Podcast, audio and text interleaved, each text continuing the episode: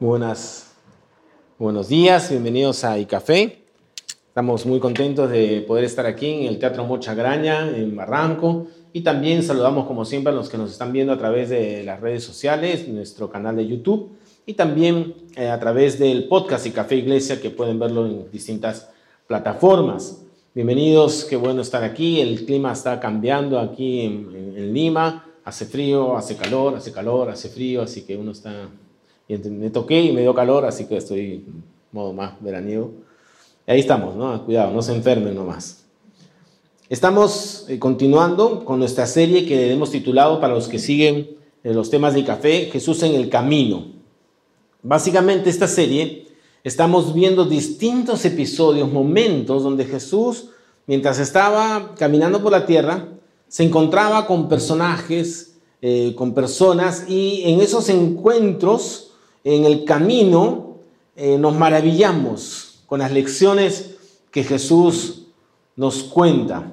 Eh, nos damos cuenta que Jesús no vino simplemente a dar grandes discursos, por supuesto que dijo maravillas, ¿no? el sermón del monte, tuvo unas enseñanzas increíbles, sino que Jesús vino a encarnar esas enseñanzas, vino a vivirlas. Y con cada encuentro que él tenía en el camino nos muestra un poco más de nosotros mismos, porque de alguna manera todas esas historias tan maravillosas nos las ha dejado para que en ellas nos encontremos y nos veamos reflejados. Porque como hemos dicho desde el inicio de la serie, Jesús sigue saliendo a nuestro encuentro, encontrándose con nosotros en el camino. Él sigue haciendo lo mismo.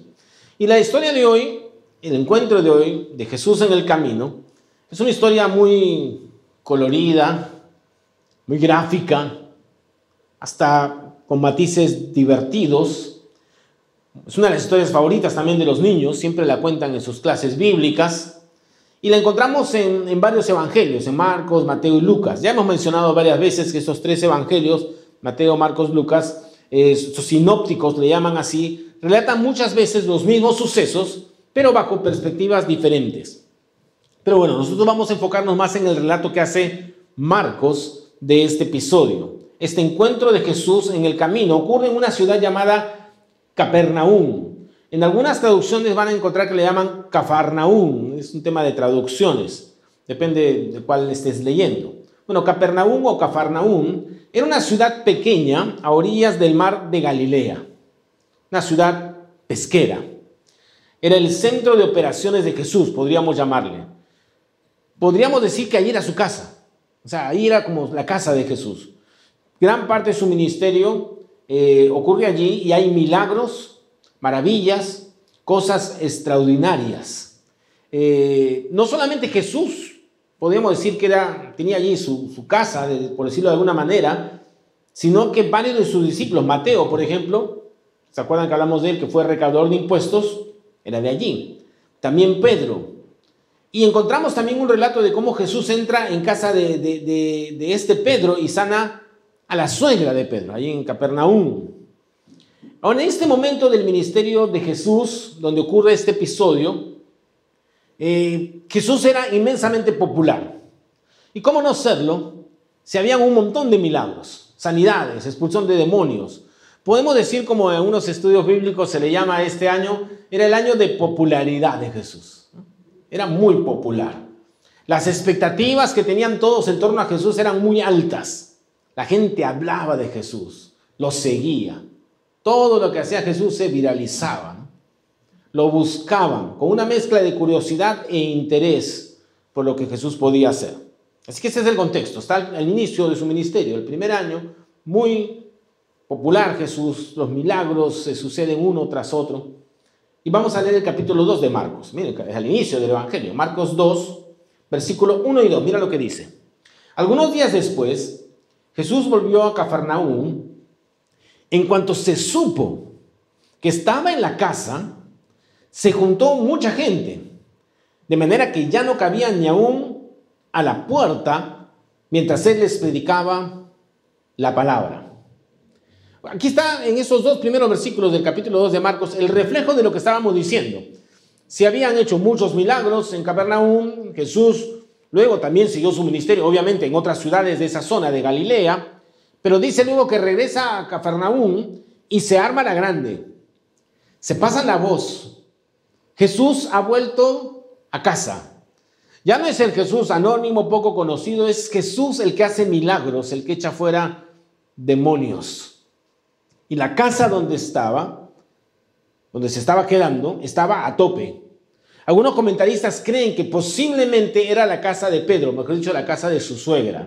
¿Se acuerdan que había sanado ahí en Capernaum? Así que posiblemente era esa casa, la casa de Pedro, la casa de la suegra de Pedro. Ahora, esas casas eran esas casas típicas de estos pueblos pesqueros, sencillas.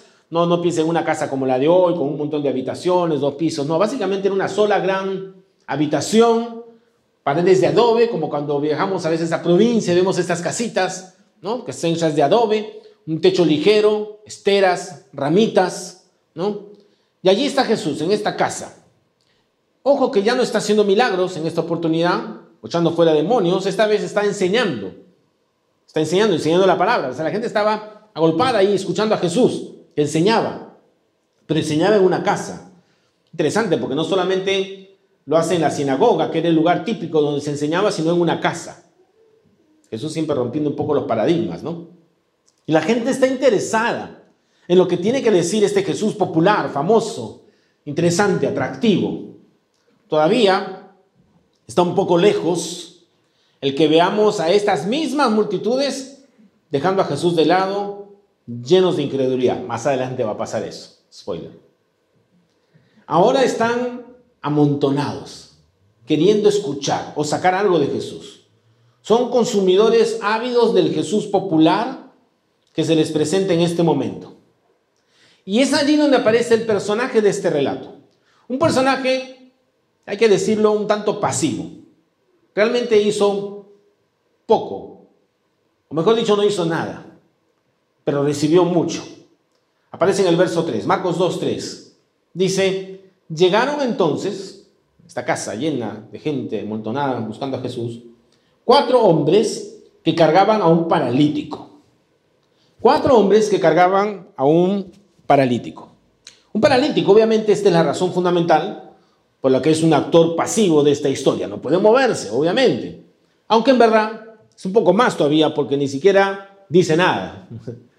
No abre la boca el paralítico, no, no se pronuncia en ningún momento. Pero vamos a ir viendo más de eso poco a poco.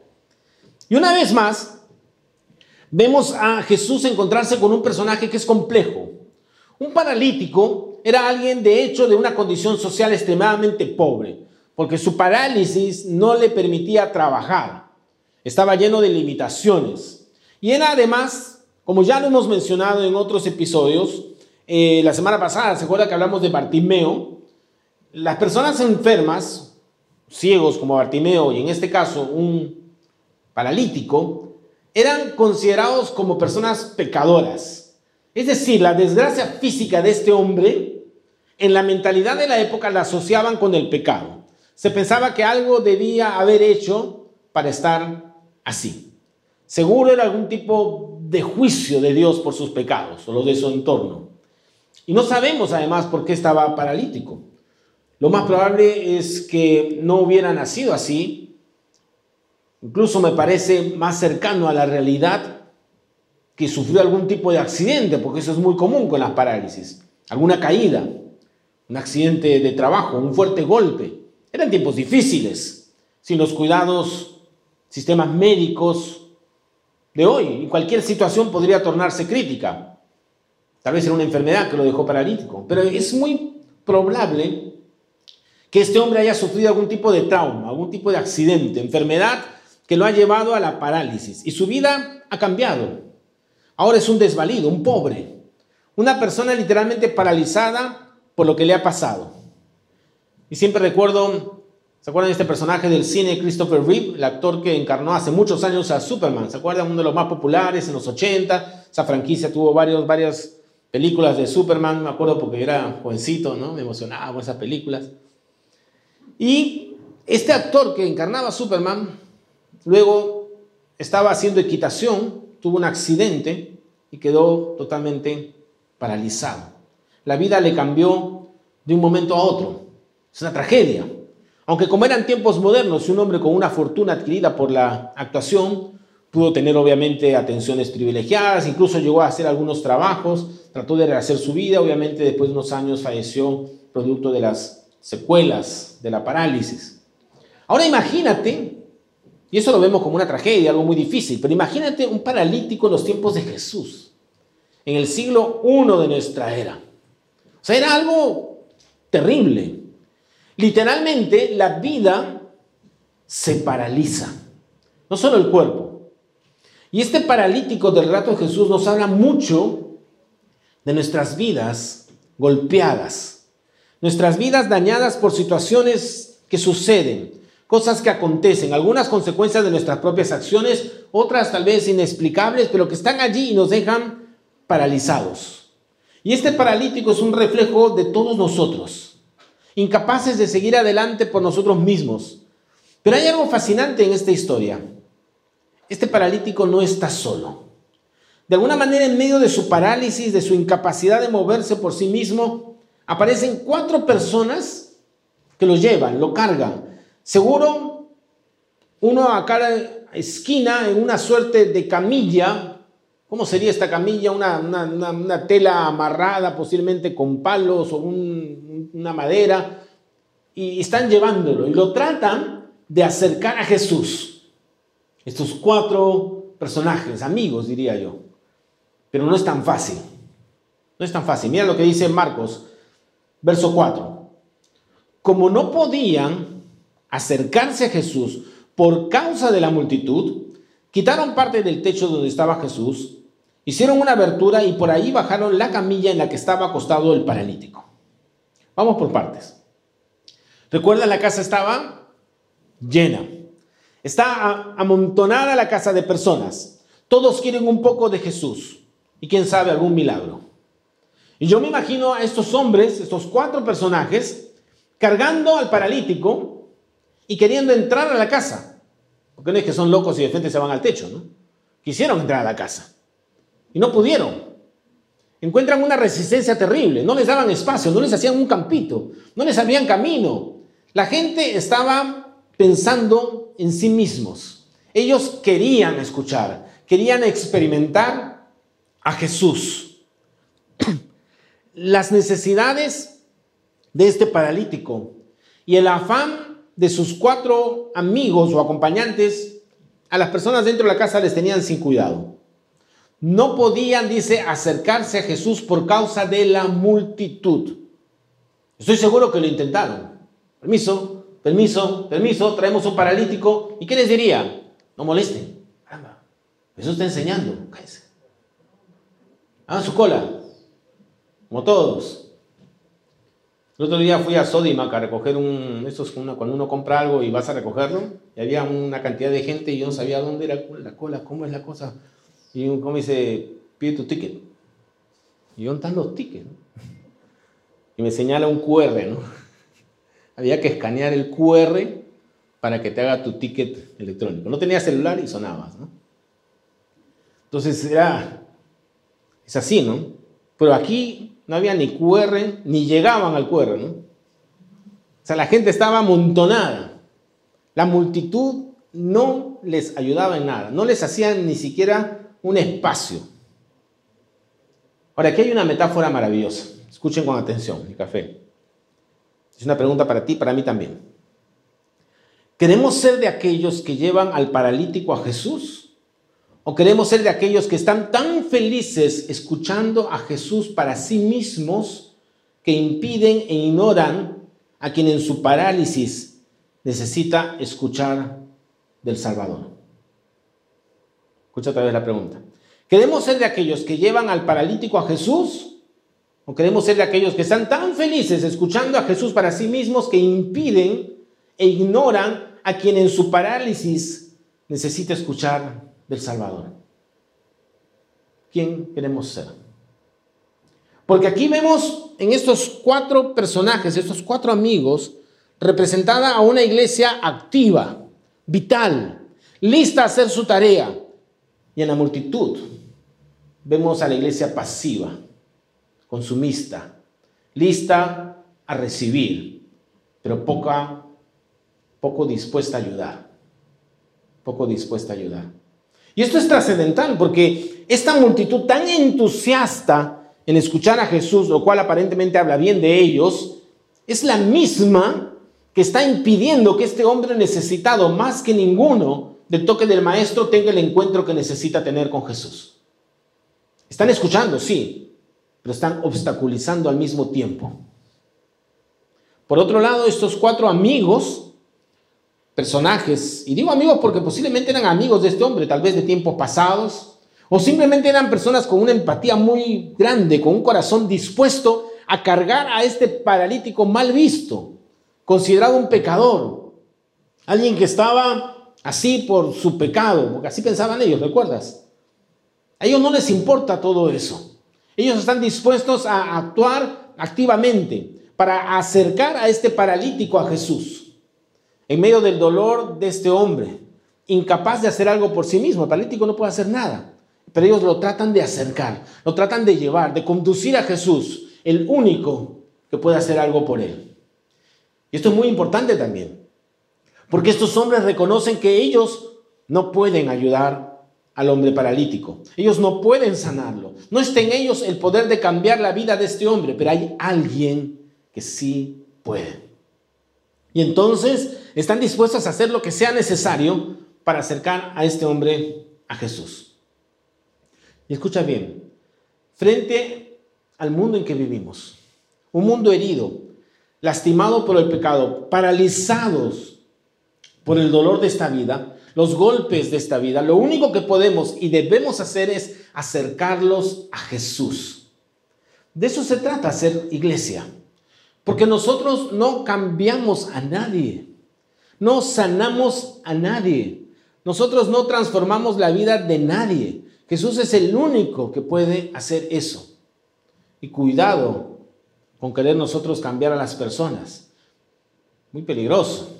Malogramos más que otra cosa. Ni siquiera la iglesia como institución puede hacer algo. Nuestra tarea es acercar a las personas a Jesús aquel que sí puede sanar, tocar, transformar y cambiar la vida de las personas. Pero estos hombres estaban haciendo aquello que muestra el carácter de lo que debe ser la iglesia, acercando, actuando, interviniendo activamente, llevando la carga de aquellos que necesitan ayuda. Pablo lo va a decir después en Gálatas 6.2, sobrelleven los unos las cargas de los otros y cumplan así la ley de Cristo. Mira, ¿qué tal desafío? ¿Quieres cumplir la ley de Cristo, los mandamientos? Lleven las cargas los unos de los otros. Ayuda, participa, haz algo.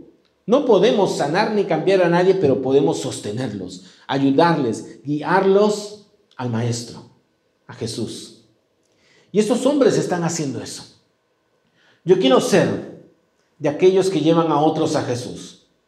Sé que me encontraré en muchos momentos con situaciones donde uno ve la vida de una persona y uno puede querer decirle lo que debe hacer a esa persona.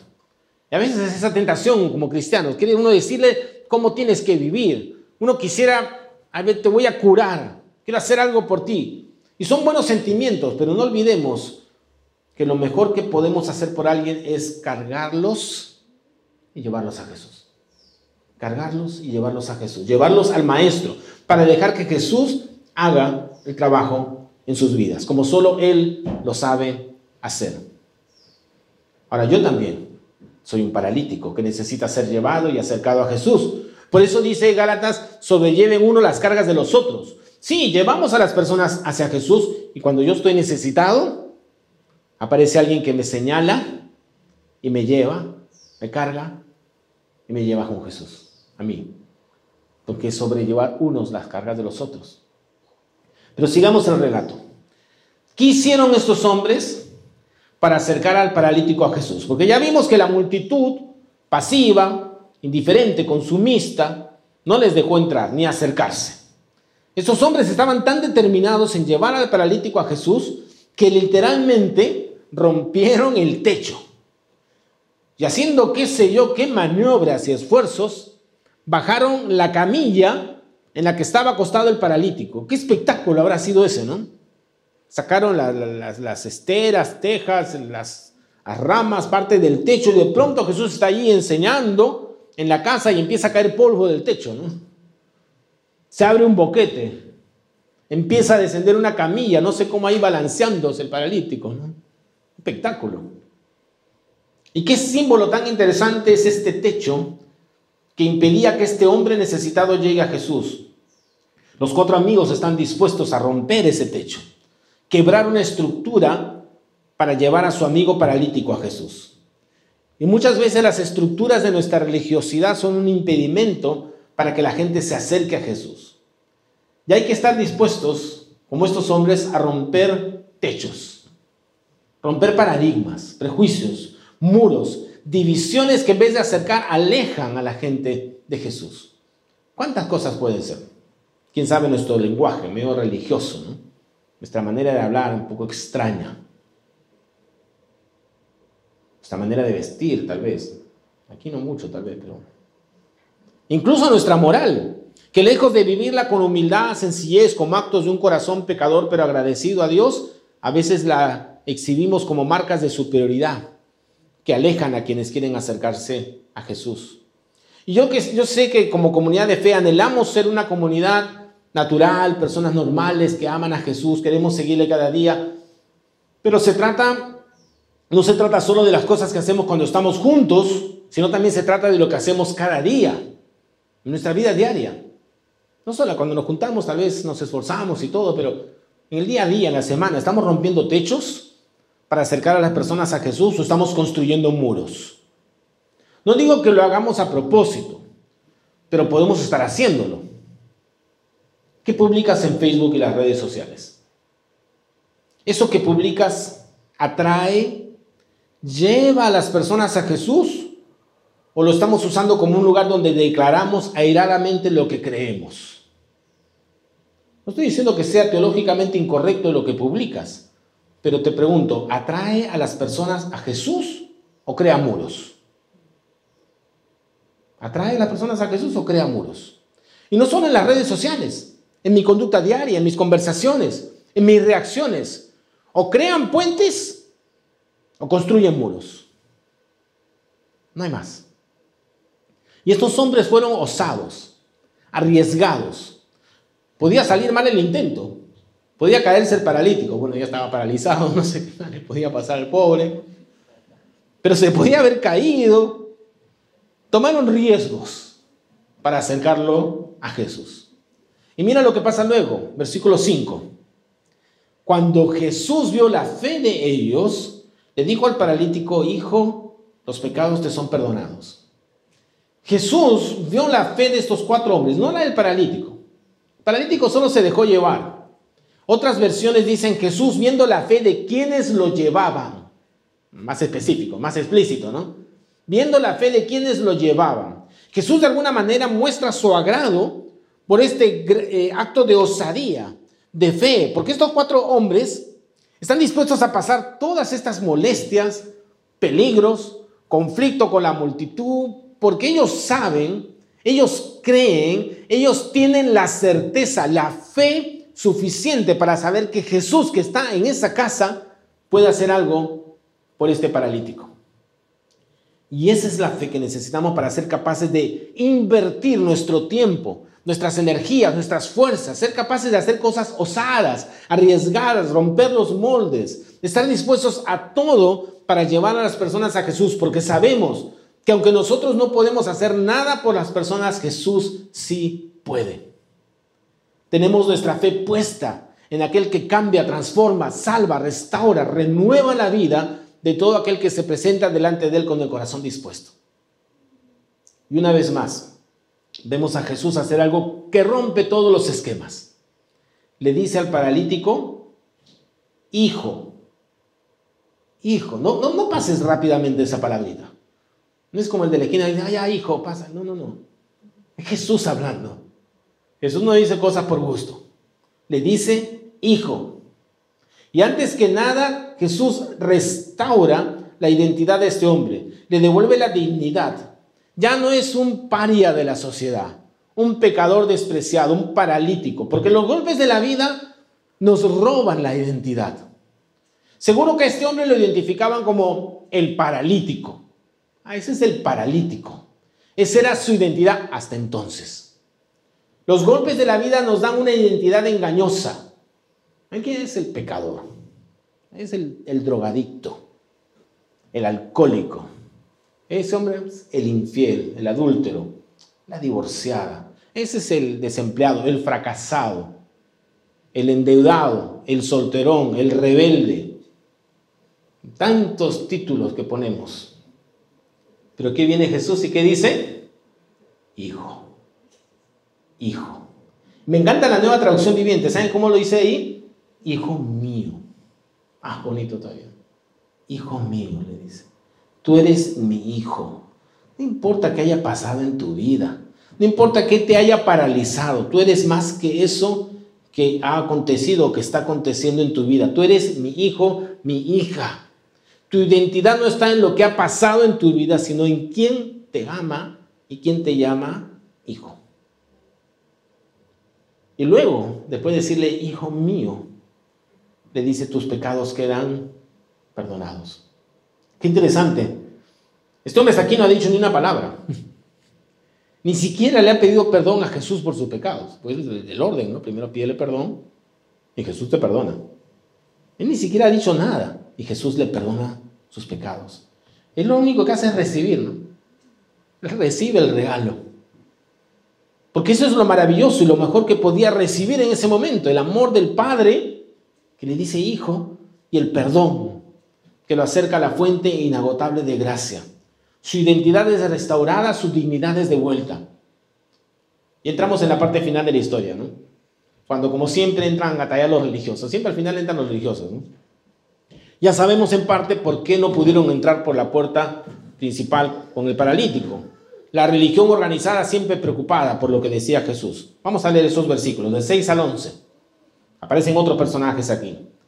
Algunos de los escribas que estaban allí sentados se decían a sí mismos, ¿qué es lo que dice este? Está blasfemando. ¿Quién puede perdonar pecados? Nadie sino Dios. Enseguida Jesús se dio cuenta de lo que estaban pensando, así que les preguntó, ¿qué es lo que cavilan en, en su corazón? ¿Qué es más fácil? ¿Que le diga al paralítico tus pecados te son perdonados o que le diga levántate, toma tu camilla y anda? Pues para que ustedes sepan que el Hijo del Hombre tiene autoridad en la tierra para perdonar pecados, este le dice al paralítico, levántate, toma tu camilla y vete a tu casa. Mira, estos religiosos posiblemente no les importaba que Jesús hiciera milagros, que sanara, pero que perdonara pecados. ¡Qué atrevimiento! ¿Quién se ha creído que es? Y lo que pasa es que Jesús sabe bien que lo que más necesitamos no es la sanidad del cuerpo, que es siempre, por supuesto, bienvenida y no debemos dejar de buscarla y aún pedirla en oración. Pero lo que Dios sabe es que necesitamos el perdón. Necesitamos la gracia que nos acerque al Padre. Y ese perdón trae sanidad en todas las esferas de la vida, en las emociones, en las relaciones, en la mente, en el corazón. Esa sanidad de Dios, ese perdón que trae, nos cura de esos golpes que nos han dejado paralizados sin poder avanzar. Y claro que al mismo tiempo Jesús está declarando y mostrando su autoridad y su divinidad, porque sanar Finalmente un milagro no lo identificaba como el Hijo de Dios, era impresionante, pero perdonar pecados, sí. Jesús se identifica en sus actos como el Mesías, el Salvador, la imagen misma del Dios invisible, el Hijo del Hombre, porque él se llamaba así mismo, el Hijo del Hombre, que es el título para el Mesías, el Salvador. Y cuando nosotros llevamos las cargas de otras personas, ayudamos, servimos, sostenemos a otros, estamos siempre apuntando a Jesús siempre reconociendo que Él es el Salvador que necesita y en una instancia a quien deben acudir. Y Jesús por eso no tiene problemas en cambiar la frase y decirle, bueno, toma tu camilla, vete a tu casa y toma tu camilla para que no olvides de dónde has salido. No la dejes sacar la camilla, llévala. Es un recordatorio de lo que ha pasado contigo. Y esto no es llevar el acuerdo a los religiosos, sino que eres el salvador de la vida entera de las personas. Y al final, y ya era hora, el paralítico hace algo. El, el protagonista de esta historia al fin hace algo. Versículo 12. Enseguida el paralítico se levantó, tomó su camilla y salió delante de todos, que se quedaron asombrados y glorificando a Dios, al tiempo que decían, nunca hemos visto nada parecido. Este hombre paralítico recibió el perdón, fue milagrosamente sanado, tomó su camilla, no olvides, tu camilla, no olvides de dónde ha salido, y salió. No dijo nada, además fue calladito, ¿no? Ya está. Y me encanta cómo todos se quedan como pasmados, asombrados, medio locos por lo que había pasado. Eran muchas emociones. O sea, piensa todo lo que ha sucedido en un ratito. Jesús estaba hablando, enseñando. El techo se rompe. Un paralítico baja por el techo. Jesús le llama hijo a ese paralítico. Luego le perdona los pecados. Los religiosos estaban allí, aunque no dijeron nada, pensaban cosas para sí mismos, las murmuraban entre ellos. Seguro que pusieron unas caras horribles. La casa se llenó de una tensión muy fuerte. Jesús se enfrenta a los religiosos, les hace frente, luego le dice, levántate al ocurre el milagro. Nunca hemos visto nada parecido.